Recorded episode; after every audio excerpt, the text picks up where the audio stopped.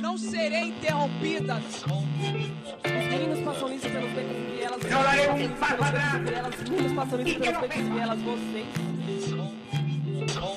Oi, eu sou a Cris Paiva. Eu, a Paloma Morim, e essa é a terceira margem da história.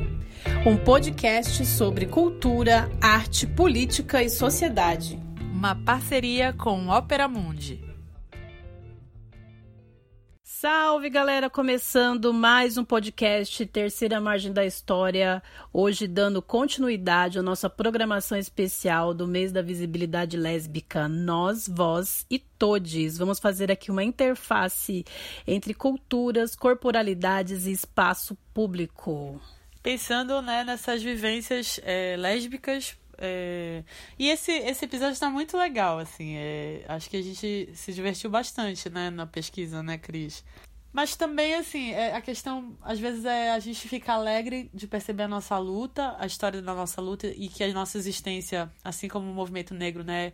Alguns setores dizem nossos passos vêm de longe. Também a gente percebe que essa discussão sobre a orientação sexual e os nossos direitos na cidade, nos nossos espaços, é, também tem uma ancestralidade, digamos assim, mas ao mesmo tempo dá um cansaço também, uma certa tristeza, né? Então, é, eu, hoje eu tô um pouco alegre e um pouco triste, porque acho que esse nosso tema tem total relação com os últimos acontecimentos aí, né? Da garotinha, né, de 10 anos, é, que foi violentada e já estava sendo sistematicamente violentada pelo tio lá no Espírito Santo.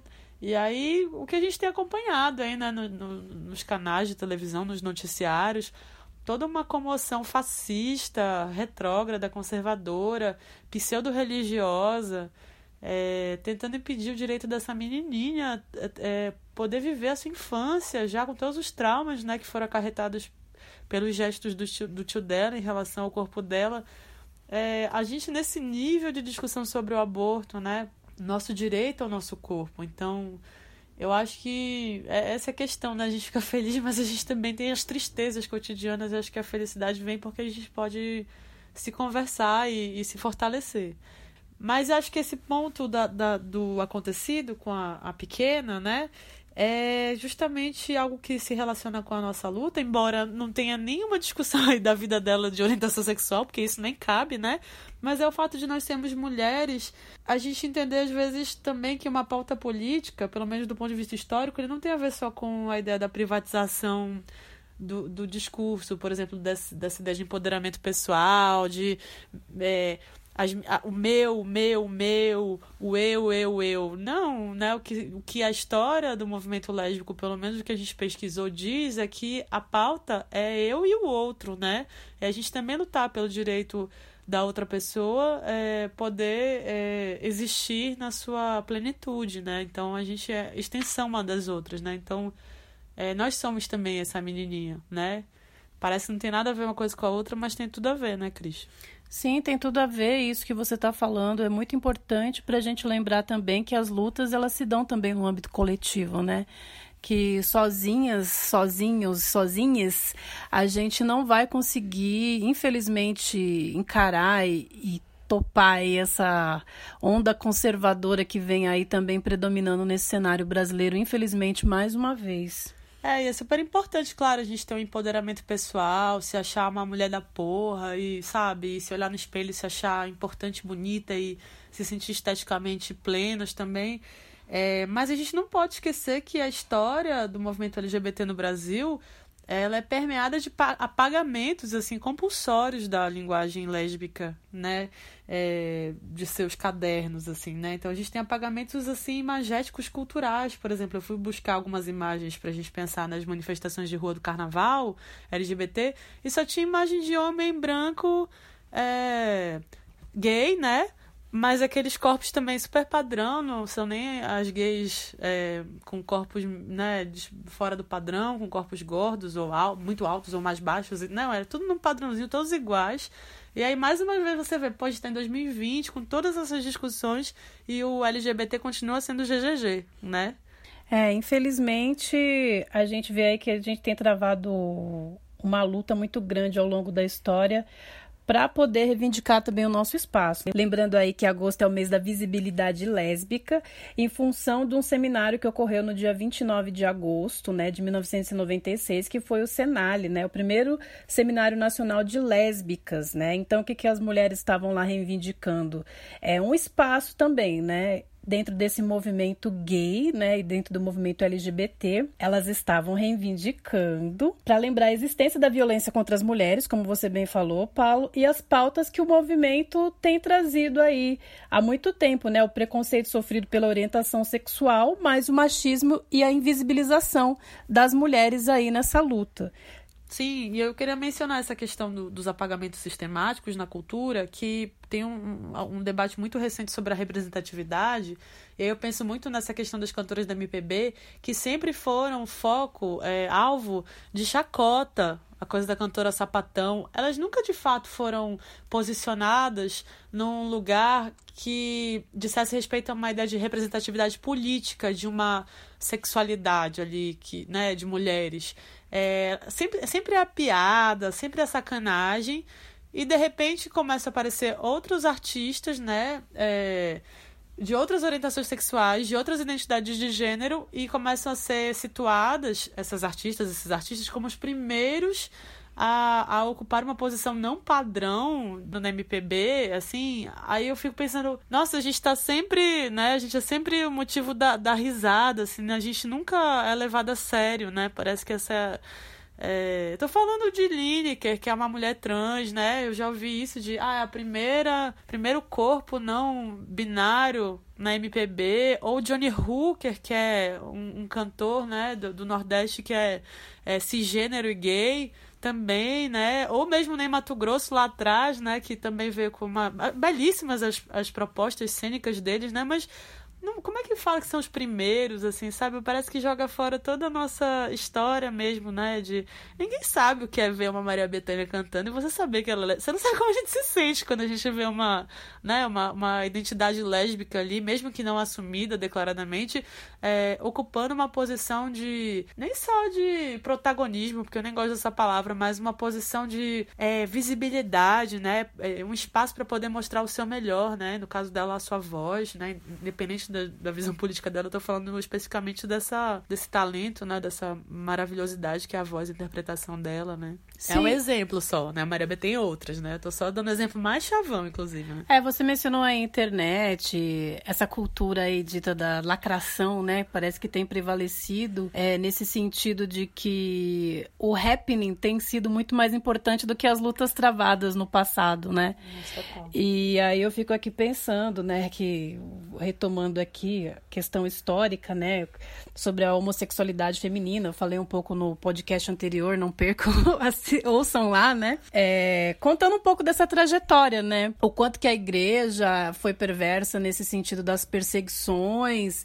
e também de taxar tudo aquilo que era fora desse padrão heteronormativo. Era considerado anormal e depois vem a medicina aí para ratificar é, os ditos transtornos, né? É, desvios sexuais. Bom, mas a gente sabe que a homossexualidade ela vem lá desde antes de Cristo, inclusive, né? É, em referência à poetisa Safo, né? Da ilha grega de Lesbos, né? A, essa poetisa aí, ela nos seus poemas ela retratava os encantos do amor entre as mulheres e que os seus poemas infelizmente foram queimados muitos, né? Pelo Papa aí, Gregório VII, né? Nessa era cristã. A gente vai ter relatos é, aqui no, na, nas Américas, né? Trazendo um pouco mais para era moderna e essa questão da, das sexualidades. Como eu falei, a gente teve aqui a, a Inquisição, é, muito forte devido à cristandade. A gente vai encontrar alguns registros, né, que o professor Luiz Motti, professor é, lá da Bahia e também um dos fundadores do grupo gay da Bahia, ele, no seu livro Lesbianismo no Brasil, ele traz algumas referências a essa questão histórica, né? Desde 1587, alguns cronistas falaram dessas questões da sexualidade entre as indígenas, né? Como os relatos de Gabriel Soares de Souza, é, o cronista Gandavo, né? Desses temas, desses acontecimentos. E um caso me chamou a atenção é, em que ele recorre, inclusive foi até matéria é, recentemente, né, no site da BBC News Brasil Oficial, no dia 27 de junho desse ano, foi o caso da Felipa de Souza, né? A Felipa de Souza ela era portuguesa e os documentos da Felipa de Souza a respeito do seu processo se encontram em Lisboa, né, na Torre do Tombo. É um processo no qual a Igreja Católica a condena por ter se relacionado com mulheres e ela sofreu a sanção de ser açoitada publicamente, teve seus bens confiscados e foi obrigada a comparecer a um auto de fé, né, descalça, com a vela acesa nas mãos e foram incumbidas as penitências espirituais. E além disso, né, ela precisou pagar as custas do processo e foi sentenciada ao degredo para fora da capitania da Bahia de Todos os Santos. Né? Essa, essa documentação tem lá em 24 folhas manuscritas. Maria de Lourenço, 40 anos, casada. Disse que estando na roça, a dita Filipa de Souza se fechou em um quarto. Ele começou a falar muitos requebros e amores, palavras lascivas, melhor ainda do que fora um rufião com sua amante. E lhe deu muitos abraços e beijos, e enfim, a lançou sobre sua cama, e estando ela, confessante lançada de costas, a dita Filipa se deitou sobre ela, e de bruços, com as fraldas, ambas arregaçadas, e assim os seus vasos dianteiros ajuntados se tiveram ambas deleitando, até que a dita Filipa, que de cima estava, gozou. E interessante, né? E essa a, a criminalização, né, de um, um, direito básico que é o prazer na medida que ele está no próprio corpo, né? Até o que é o, o que só o que nos resta não é nosso, né? Que ele é do corpo. Isso já está lá escrito há muito tempo. É, sobre a Safo de Lesbos, eu, eu gosto muito do texto da Vange Leonel, que é uma figura que foi muito importante na militância é, lésbica de São Paulo e do Brasil inteiro que é um texto em homenagem ao Dia da Visibilidade Lésbica, né, no dia 19 de agosto, e ela fala sobre o fato da Safo de Lesbos tocar é, lira e ter as unhas curtas, né? Porque ela se relacionava com mulheres. É, porque mulheres fazem amor com as mãos. E aí ela inventou a palheta. E quando eu fiquei eu descobri isso, assim, eu fiquei. Eu não sabia disso. É, e você adora rock and roll, né? e o rock and roll tem essa coisa de do, do machão, do cara, não sei o que, eles nem sequer sabem, né, que estão usando ali um, um, recurso, um artifício que foi inventado, na verdade, né, é, em função do cuidado com o corpo da outra, inclusive, né? É, as não unhas são feitas, as unhas curtas são para que a gente possa ter um cuidado ali permanente com a saúde ginecológica, né? E corporal umas das outras, né? E interessante você resgatar isso, Paulo, e falar da Vange, porque a Vange foi uma das protagonistas aí de um boletim que circulou aí nos anos 80, o chamado Xana com Xana. Vou contar um pouquinho aqui dessa história, né? A gente estava aí num período de ditadura militar. É, e aí, essas mulheres do grupo de ação lésbico feminista, elas foram convidadas. Essa história tem, tem num vídeo é, da professora Marisa Fernandes no Jornal da USP e também tem num artigo do livro que eu falei para vocês, História do Movimento LGBT no Brasil. Então, a gente tinha nos anos 70 aqui no Brasil um jornal muito conhecido chamado Lampião da Esquina, né? E o Lampião da Esquina, numa de suas edições, decidiu chamar o grupo de mulheres, né, que faziam parte do grupo Somos, e elas produziram uma edição referente ao à questão lésbica no Brasil. Só que aí passada essa edição, Aí a professora Marisa ela comenta que infelizmente não deu seguimento a essas questões mais de visibilidade voltada para as mulheres. Então elas decidem, né, fazer aí o Xana com Xana, que foi um jornal, na verdade, um boletim aí voltado para divulgação de afetividades, reflexões de, de, militantes lésbicas, né, durante a década de 80. Então esse informativo aí circulou de 81 até 87 e a Vange foi uma das grandes colaboradoras aí deste periódico. É, e um acontecimento muito interessante foi que é, esse boletim ele era vendido num bar chamado Ferros Bar em São Paulo, ali mais ou menos próximo ao Bexiga. E esse local era um. Durante o dia funcionava uma pizzaria e à noite era um ponto de encontro, né? E um dia o dono desse bar ficou injuriado aí com as mulheres que frequentavam esse lugar e que vendia o seu boletim, ele impediu que elas entrassem e vendessem esse boletim, né? E aí ficou conhecido um levante que foi o levante do Ferros Bar, comparado aí como o Stonewall brasileiro, né, no centro de São Paulo. E a presença das mulheres junto com os ativistas e ati outras pessoas que estavam ali no, no, no local é, apontaram as questões de discriminação contra as mulheres lésbicas, né?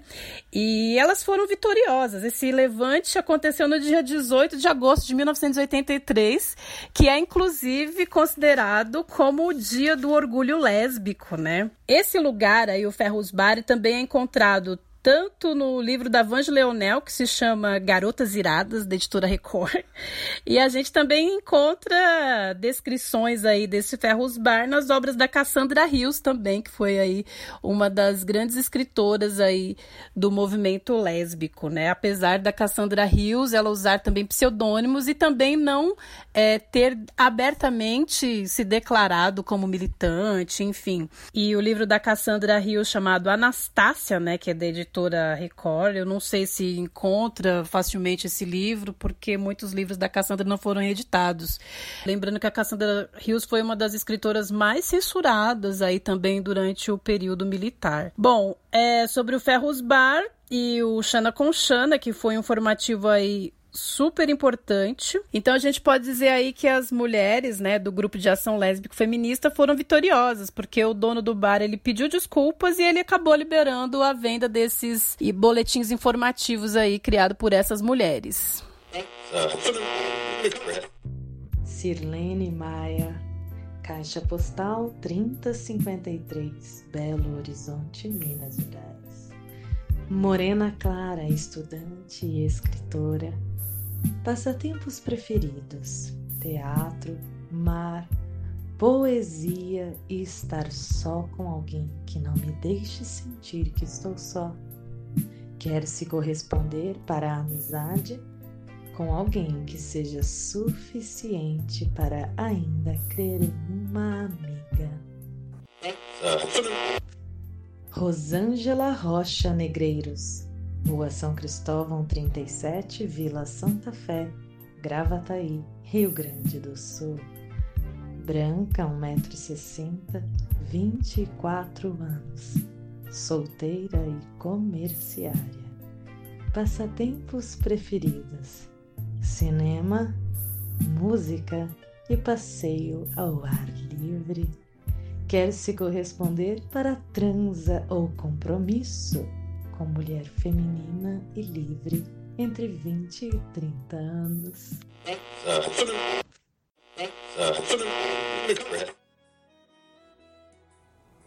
Primeiramente, quero agradecê-la por ter me enviado o jornal Xana com Xana.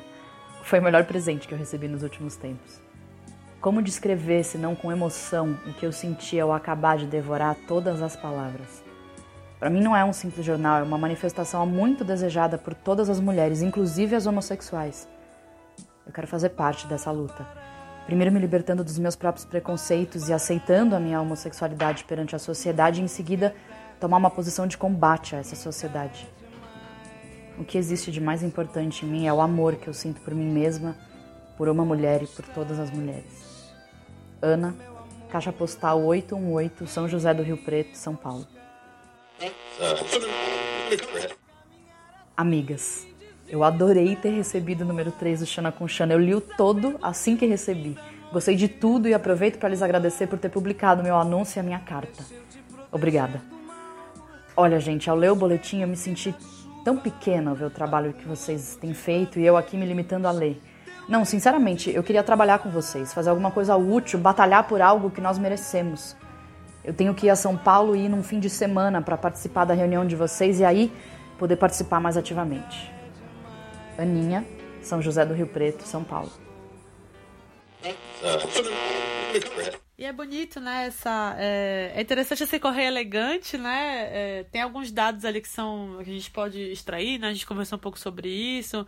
Essa identificação pela racialidade me incomoda um pouco, né, Cris? Mas não dá pra gente ter tanta segurança que. É, o Xana com Xana posso considerar um, um, documento histórico, né? E lembrar que os documentos históricos eles também não falam, né? A gente também tem que extrair deles aquilo que eles não dizem, né? Lembrar quem que se declarava negro, negra, quem gostaria de se expor, né? É, no informativo. Eu acho que também naquela época o boletim ele era feito pelas próprias mulheres, então com poucos recursos visuais, então era necessário que se houvesse uma descrição. Era o Tinder da época, né? Sim. É interessante isso e as, as cartas, né? Que provavelmente a Aninha das cartas, a Ana, a Aninha é a mesma pessoa, e aí se a gente imagina que é a mesma pessoa, tem um, uma progressão aí de relação e afetividade com esse material né? Que é, é um, um, periódico, né? Um jornalzinho, né? Mas que acaba contemplando e fazendo com que essa pessoa não se sinta tão solitária com a sua sexualidade, com as suas vivências, né? De gênero e, e de paixões, né? E interessante perceber que são pessoas de vários lugares do Brasil, né? Que estão escrevendo aí para o boletim Xana com Xana, que não se restringe apenas a São Paulo, né? E aí eu diria que tem um lugar que é o prazer do comum nesse sentido, é você entender que você não está sozinho no mundo ali, que você está partilhando com outras pessoas, até que não nunca viu na vida, né, por conta dessa coisa da distância física. Hoje a internet talvez fale um pouco nesse lugar para nós, mas é perceber que os, os, seus braços são maiores do que os seus braços, assim, né, que você pode estar tá existindo não apenas no, no, no grau da singularidade, né, mas também como como eu falei, a extensão do outro. E também me, me chamou muita atenção que parece que o tema da lesbiandade hoje, sobretudo para uma, enfim, uma, uma classe média branca, de meninas muito jovens, é, se tornou um produto de YouTube, assim, se tornou matemática de YouTube. É, foi muito rápido esse processo, né? Essa, essa cooptação do mercado, tirar da marginalidade alguns elementos do nosso tema de lesbiandade e já transformar em produto, assim, né? Então eu vejo meninas com muito magras, muito brancas, muito jovens, é, fazendo desafios de youtuber com seus canais que tem muitas pessoas visualizando. Até os desafios às vezes me parecem um pouco. quase também fazer uma brincadeira com elementos que são ali de discussões sobre relações abusivas. Né? Não sei, a brincadeira de você beber o que você nunca fez, beber é, bebida e, sei lá, você já traiu sua namorada, já bateu, não sabe? Umas, umas falas assim bem violentas que acabam virando brincadeira para poder virar produto. E aí uma conta não fecha. Claro que eu não acho que é um problema ter esse segmento né, identitário também, vão ganhar dinheiro com isso, que ganhem, né? Mas tem uma conta que não fecha que é 500 mil visualizações num vídeo bobo desses, que traz questões que para mim são já foram superadas, inclusive, em relação aos debates, ou que precisam ser superadas em outras ordens econômicas, a gente fazer uma formação para outras mulheres lésbicas que às vezes não têm esses acessos que a gente como classe média tem. E aí a gente vai numa caminhada lésbica e não tem nem 2 mil pessoas, assim, né?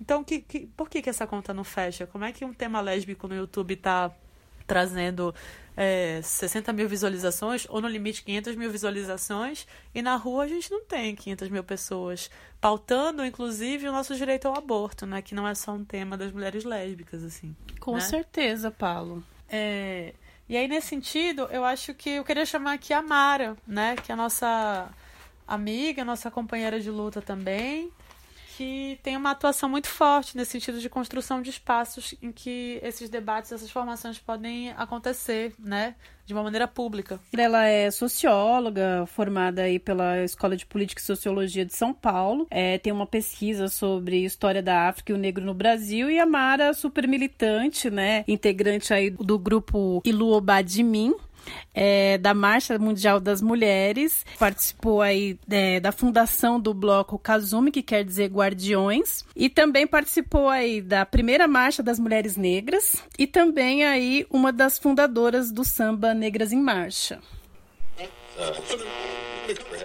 Olá a todas e todes. Eu sou Mara, também conhecida como Malu, Sou militante da Marcha Mundial de Mulheres e da Marcha das Mulheres Negras de São Paulo, né? E aí eu vou pegar emprestado aqui as palavras da minha querida Bia, Bia Ferreira, né, e da sua companheira Dolarice. Por uma visibilidade lésbica que pense em gordofobia, racismo, a questão da maternidade, gênero, classe, a questão geracional das lésbicas, as lésbicas com deficiência e todos os outros atravessamentos na vida sapatão. Né? Esse dia é um dia que marca o enfrentamento à violência que nós, lésbicas e bissexuais, estamos dispostas.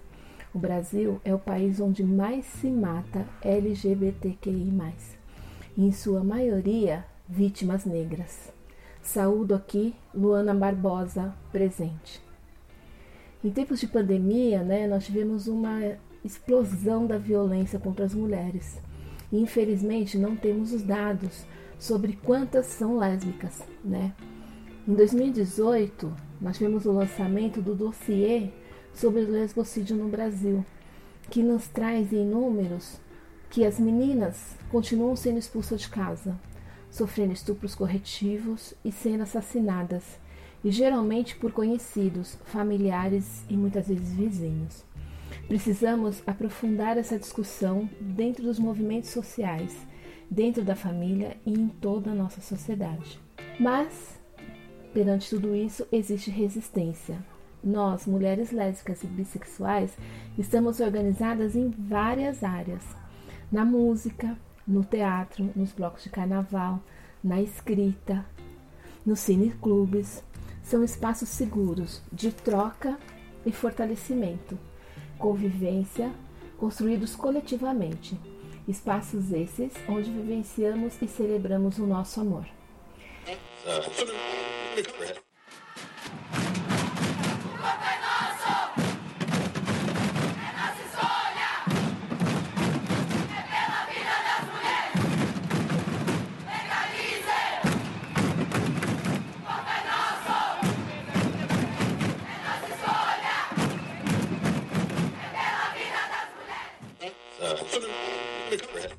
Precisamos criar políticas públicas, principalmente na área da educação. Acredito que o preconceito e a violência são combatidos com informação e uma educação não sexista, não racista e não LGBTQI fóbica. Mas, antes disso, temos que resgatar a nossa democracia. Eu sigo acreditando que um outro mundo é possível. Seguiremos em marcha até que todas e todos sejamos livres. Então, eu acho interessante isso que a Mara chama de atravessamentos da vida sapatão, né? É, que, é, são muitas esferas, né? A orientação sexual, ela não é só a maneira como você faz sexo ou com quem você faz sexo, né? É toda uma linguagem que nos é, dá contorno nesse mundo em que vivemos, né? Então, ela vai falar de gordofobia, ela vai falar de discriminação racial, ela vai falar de capacitismo, né? Vai dar esses exemplos. Aí a gente sai um pouco também dessa perspectiva que acontece muitas vezes no movimento LGBT, que é de classe, no sentido de ser sempre uma classe média, é, digamos, para frentex, que vai mobilizar ali uma, né, vai encampar os primeiros passos de uma luta, né? Eu acho que o que a Mara nos diz é que, inclusive como militante negra, é, é lésbica, né, é, que tem essa outra frente. Aí ela traz a Luana Barbosa, que é um caso também que nos traz muita tristeza, né, que nos faz ficar muito tristes, que é uma, era uma mulher lésbica que durante algum tempo se identificou como homem trans, isso é importante falar, é, e que ela foi assassinada pela PM em Ribeirão Preto aos 34 anos de idade, né? E foi assassinada, muito o que, o que se disse ali da situação é, é porque eles enchiam o saco dela porque ela não era vista como mulher, ela estava num lugar errado, numa posição de gênero ali é, e, de, de, e de estrutura de lugar, estrutura é, de existência que a polícia não queria. E somado a isso, claro, de maneira premente, o fato dela ser uma mulher negra, né? E periférica. Uma coisa que me chama a atenção da fala da Mara são essas questões que ela traz de raça e de classe, né? Que muitas vezes é muito difícil de se discutir dentro dos próprios movimentos, né? Lembrando que o movimento, ele não é único, né? São os movimentos.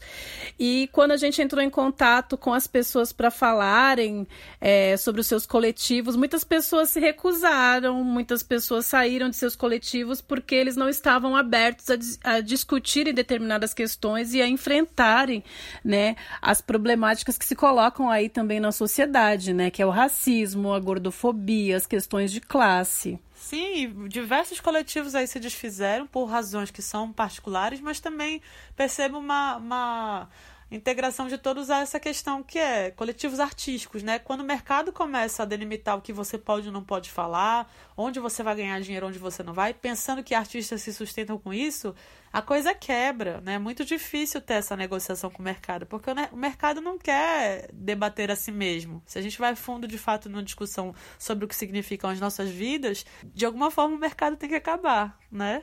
De alguma forma o mercado tem que acabar. Sim, vamos derrubar o mercado, galera.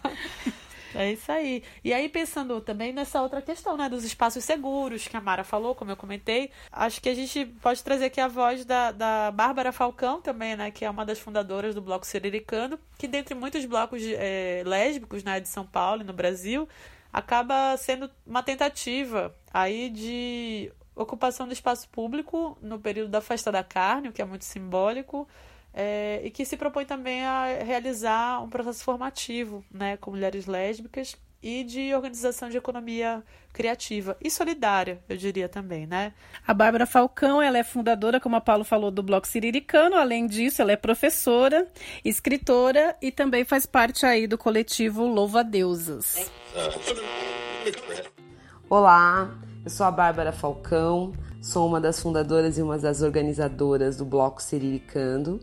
Quero primeiro agradecer a, Cris, a Cristiane e a Paloma pelo convite de poder falar um pouquinho sobre o bloco nesse mês da visibilidade lésbica. O Bloco Siriricando é um bloco de visibilidade lésbica e bissexual de São Paulo, foi fundado em 2016 e a gente se baseia em três pilares: o protagonismo e a visibilidade lésbica e feminista, a coalizão e a colaboração de artistas de diversas áreas e a intervenção social por meio da conscientização e da economia criativa. Em relação ao protagonismo e visibilidade lésbica, uma parte importante são as paródias que nós fazemos. Nós ressignificamos canções de carnaval famosas por meio de letras bem humoradas e relacionadas com a vivência das mulheres lésbicas e bissexuais. As marchinhas expressam nosso pensamento feminista, político e libertário. Você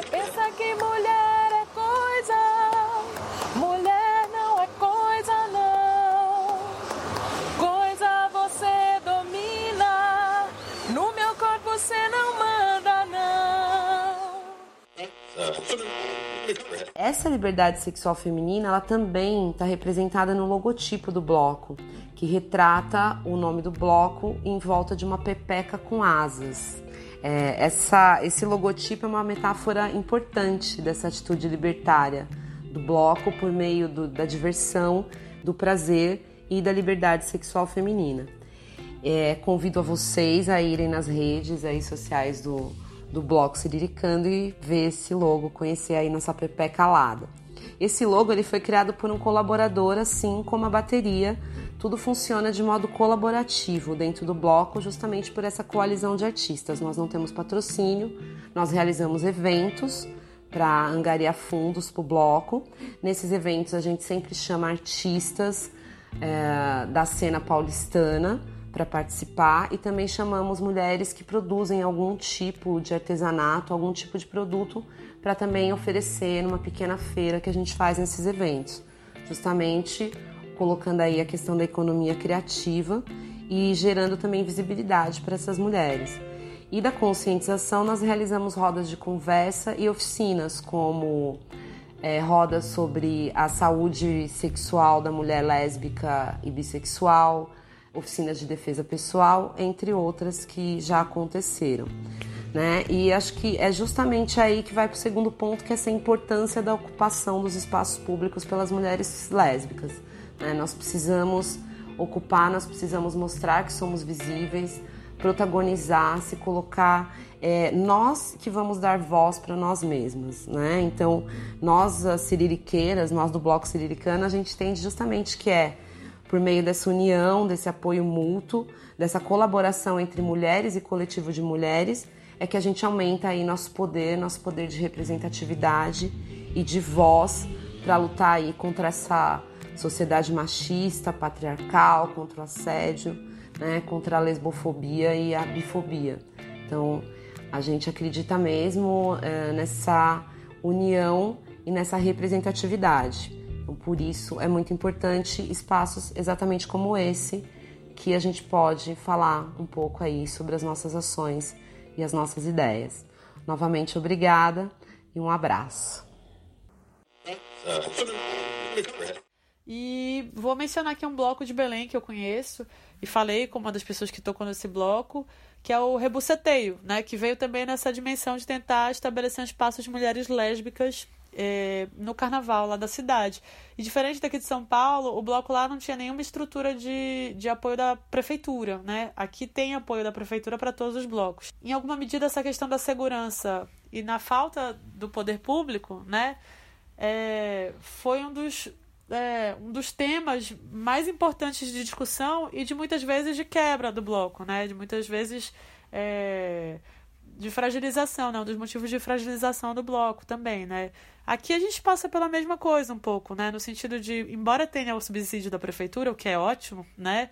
Não existe nenhum tipo de percepção de que um corpo LGBT na rua é, ele é um alvo mais preciso do que um corpo hétero e com todas as outras experiências ali normativas, né? Cisgênero, é, branco, Ainda mais no carnaval, né? E interessante destacar aí também da fala da Bárbara que os coletivos, né, os lésbicos, né, e de bissexuais, enfim, na verdade elas acabam se financiando também, né? A Bárbara destaca aí que não tem é, recursos financeiros para os blocos, né? Então, em vista de grandes blocos, vamos por aqui da Daniela Mercury, né, uhum. que tem toda uma estrutura, aparato e uma grana, os blocos aí das mulheres lésbicas ficam aí também é, à mercê também dessa falta de estrutura né, da Prefeitura de São Paulo.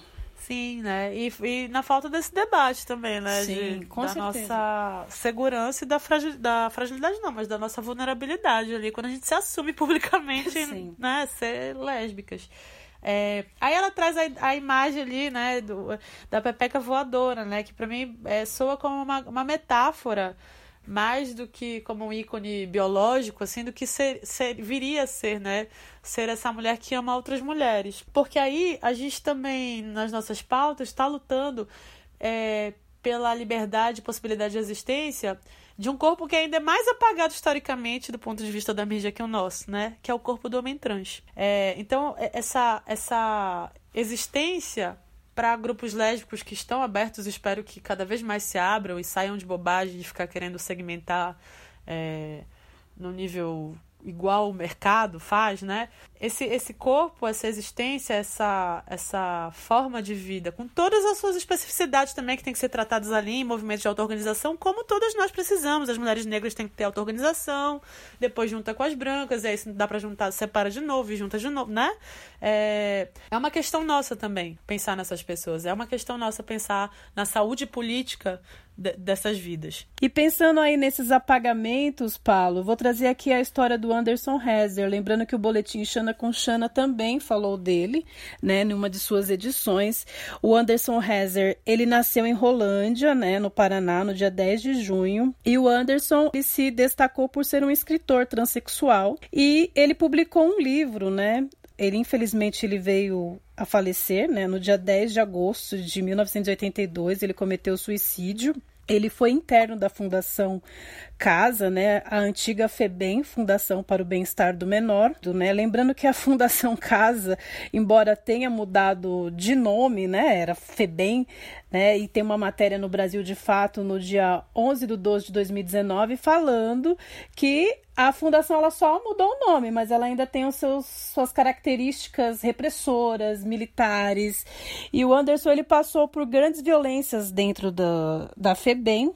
Ele numa das suas saídas, ele conheceu a Lia Junqueira, que era a presidente do Movimento em Defesa do Menor. A Lia Junqueira apresentou Anderson ao então deputado estadual Eduardo Suplicy, que tomou a guarda do Anderson, né? O Anderson ficou internado na FEBEM dos 14 aos 17 anos. O deputado Eduardo Suplicy, à época, deu um trabalho a ele na Assembleia Legislativa. Só que, infelizmente, o Anderson, por pressões sociais, né, discriminação, e veio a se suicidar no viaduto 23 de maio, em 82. Uma história muito triste que está nesse livro que eu recomendo, que se chama A Queda para o Alto. E que foi foi inspirador para um filme que a gente descobriu, né, Paulo, que é muito pouco falado, o filme Vera, né? Grande prova desse apagamento.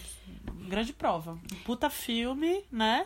É, e fala dessa transexualidade e assim, você não, você não acha, né? Quem que foi Vera? Por que Vera, né? Eles fala, ele se declarava como Anderson, né? No filme é o Bauer. Né? É, no filme ele se chama Bauer, né? Mas poderia uhum. se chamar Bauer, é, né? É.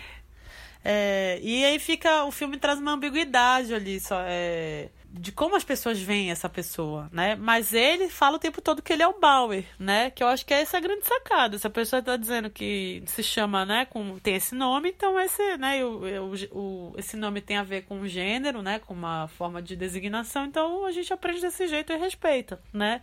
E a atriz que faz a, a o Bauer, né? É uma atriz cisgênero chamada Ana Beatriz Nogueira, que é uma figura que está nas novelas da Globo fazendo os melodramas hoje, né, globais, assim. Sim, esse, e ela recebeu a premiação, né? Urso de Prata, Urso né? de Prata, não, não me parece que ela foi tão. Em Berlim, não me parece que ela foi tão reconhecida, né? Não foi tão. Aqui no Brasil, né? Como grande atriz e ela tem momentos ótimos no filme, assim, né? É, o filme ele não é fiel à obra do Anderson, mas ele é um filme muito progressista à época, né? E tem algo muito interessante que é a relação do Bauer, né, com a Clara, que é interpretada pela Aida Lerner. E essa mulher, Clara, trabalha no espaço onde o Bauer vai trabalhar, né, segundo esse preceptor dele, né, depois que o preceptor consegue é, arranjar para ele um emprego. E ele, ele se apaixona, fica interessado por ela. E ela é uma mulher negra, solteira, é, cisgênero. Com filho. Com filho. E existe uma, uma fricção ali que ela, ela quer que o Bauer se assuma lésbica. E o Bauer tá dizendo: Eu sou homem, né? Até que enfim a minha estrela brilhou. Imagina as pessoas lendo o que eu escrevi.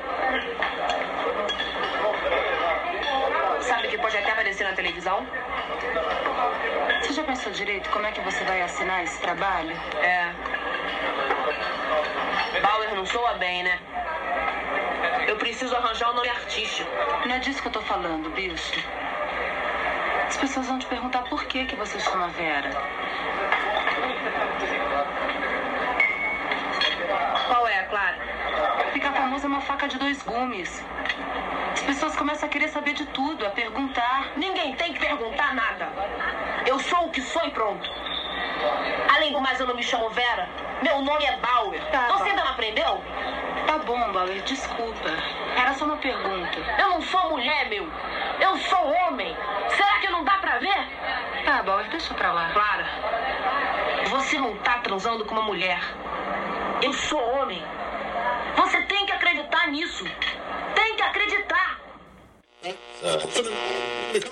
E aí eu acho que mais do que a gente atacar é, a, a, Clara e dizer que ela é transfóbica, talvez seja legal entender o que, que ela tá falando dela através dessa, desses questionamentos que ela leva pro Bauer, né? É uma mulher negra na década de 80, né? É uma sexualidade radicalmente interditada. E ela está experimentando essa experiência com outro corpo que, do ponto de vista, enfim, anatômico, é igual ao dela, né? Com a diferença de ser branco. Então me parece que muito mais do que jogar em, em, em polarizações, o filme ele traz pra gente o retrato de dois conflitos ali que talvez sejam é, inconciliáveis, né? Mas que são importantes para ser vistos, né? É, pensar um pouco nesse processo é, do que, que é ser uma lésbica negra, o que, que é ser uma lésbica que tem um, né, uma, uma, uma travessia mais para uma não binaridade, então o que a gente chama da, das caminhoneiras, né, das sapatonas mais machonas, é, o que, que é ser uma machona branca e ser a machona preta, é, o que, que é ser um homem transnegro, né? Tem todas essas distinções aí. O filme me parece tocar um pouco nisso. Embora eu acho que não, seja a intenção, mas eu, eu, eu achei que isso aí é, uma, é um momento especial do filme, assim.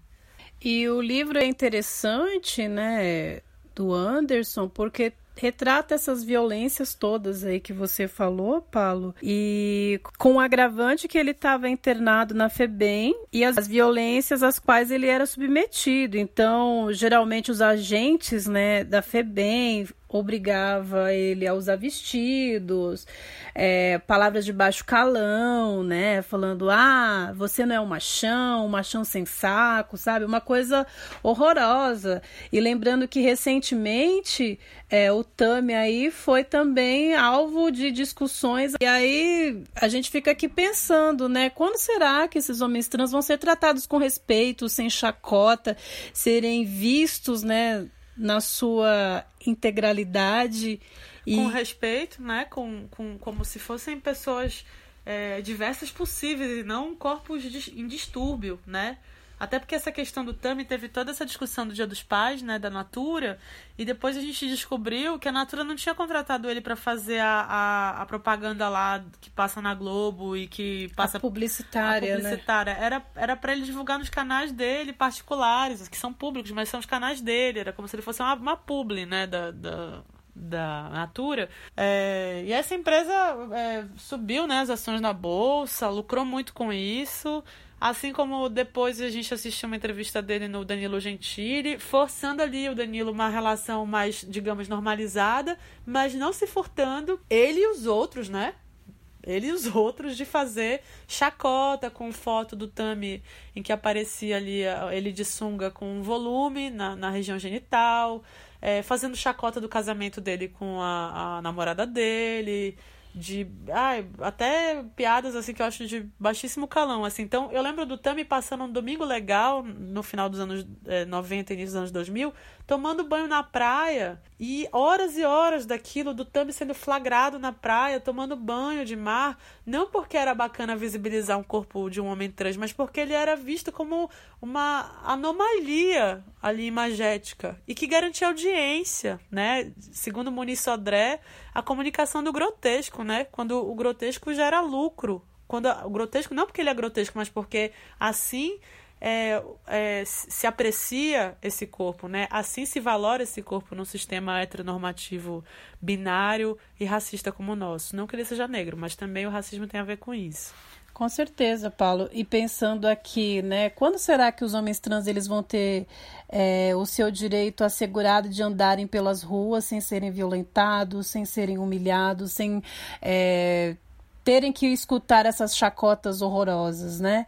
É, essa questão de é que o homem trans pode estar. E a gente fez essa pergunta aí pro Fab Kane, né? O Fab, ele é DJ, bartender, sonoplasta, ele trabalha atualmente no Bar dos Arcos e a gente escutou um pouquinho o Fab a respeito é, da sua condição aí de homem trans na sociedade.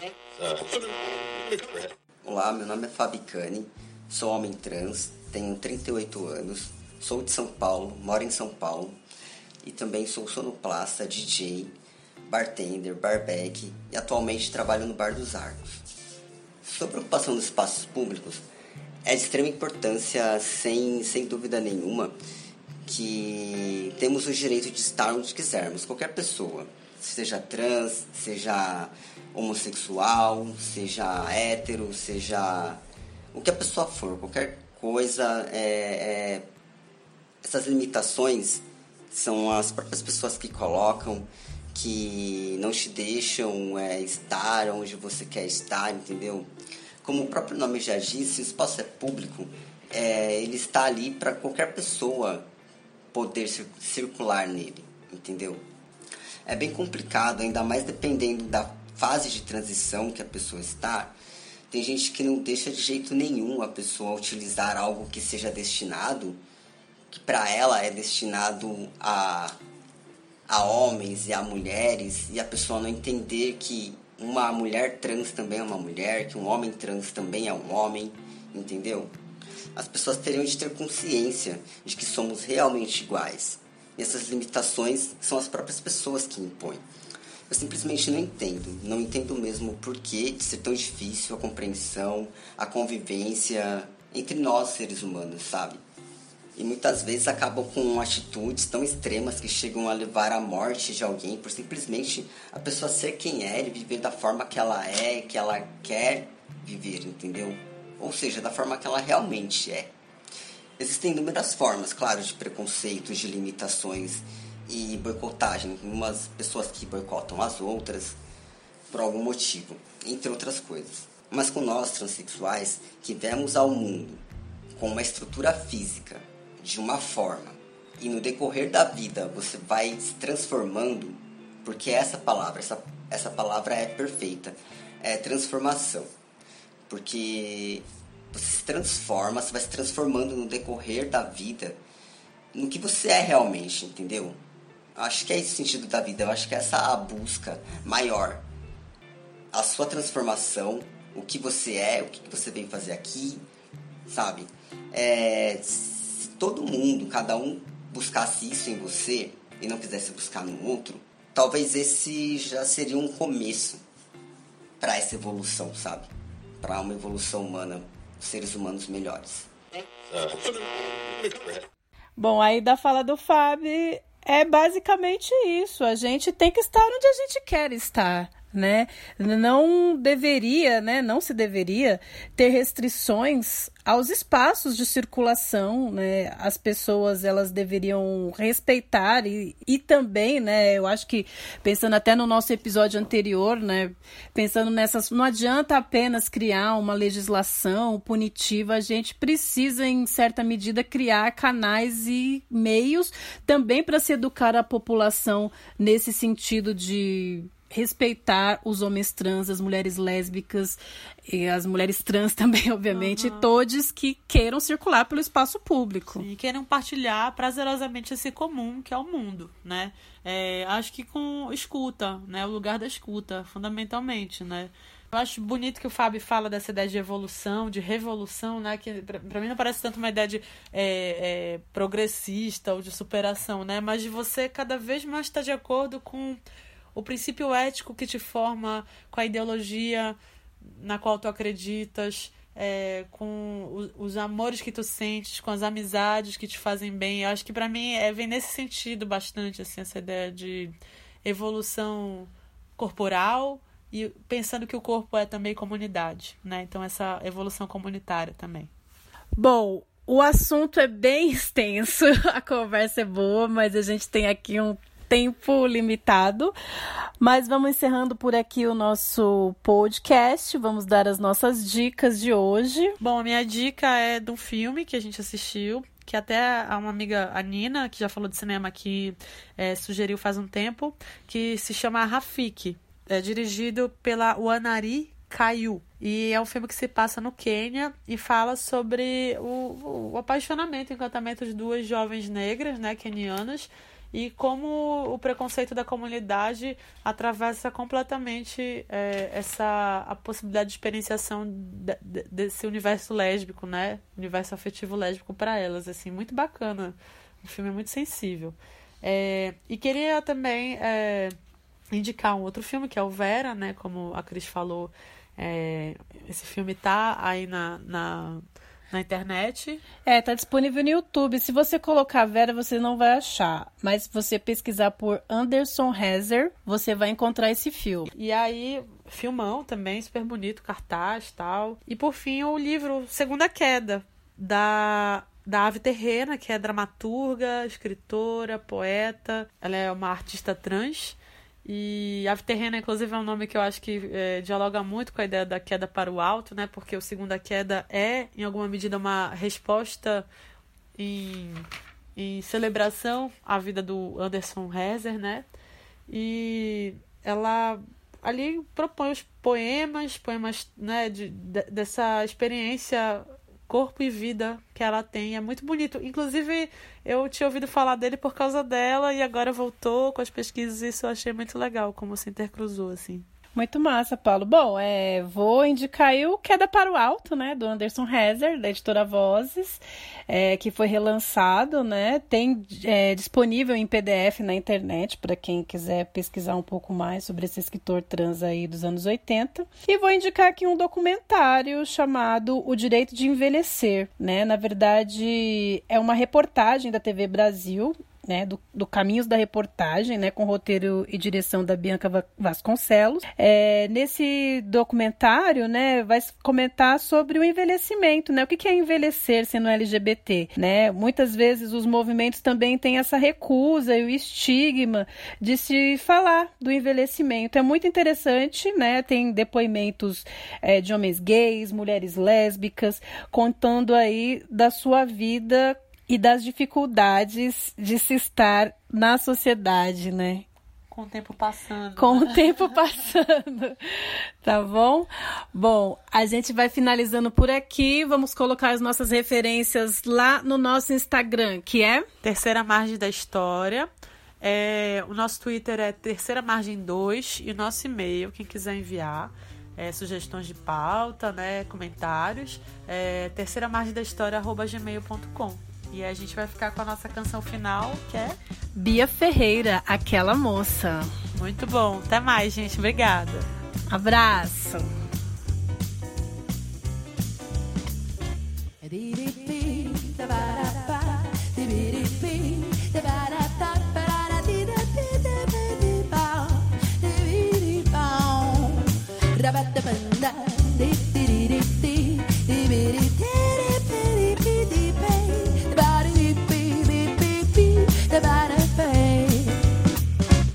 Aquela moça que mexe comigo de uma forma que eu nem acredito. Quando eu a vejo, ela emana uma luz. E o meu desejo agora é minha cruz. Aquela moça que mexe comigo de uma forma acredito quando eu a vejo. Ela emana uma luz. E o meu desejo agora é minha cruz quando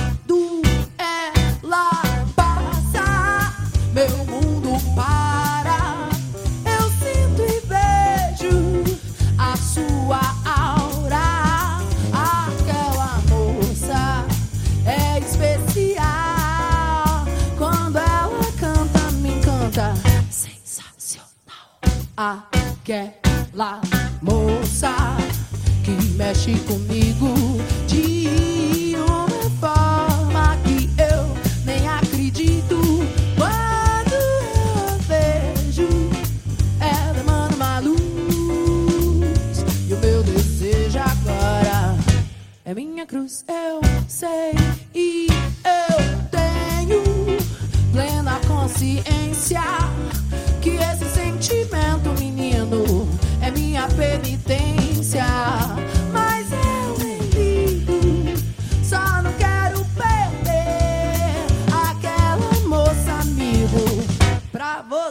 aquela moça que mexe comigo de uma forma que eu nem acredito.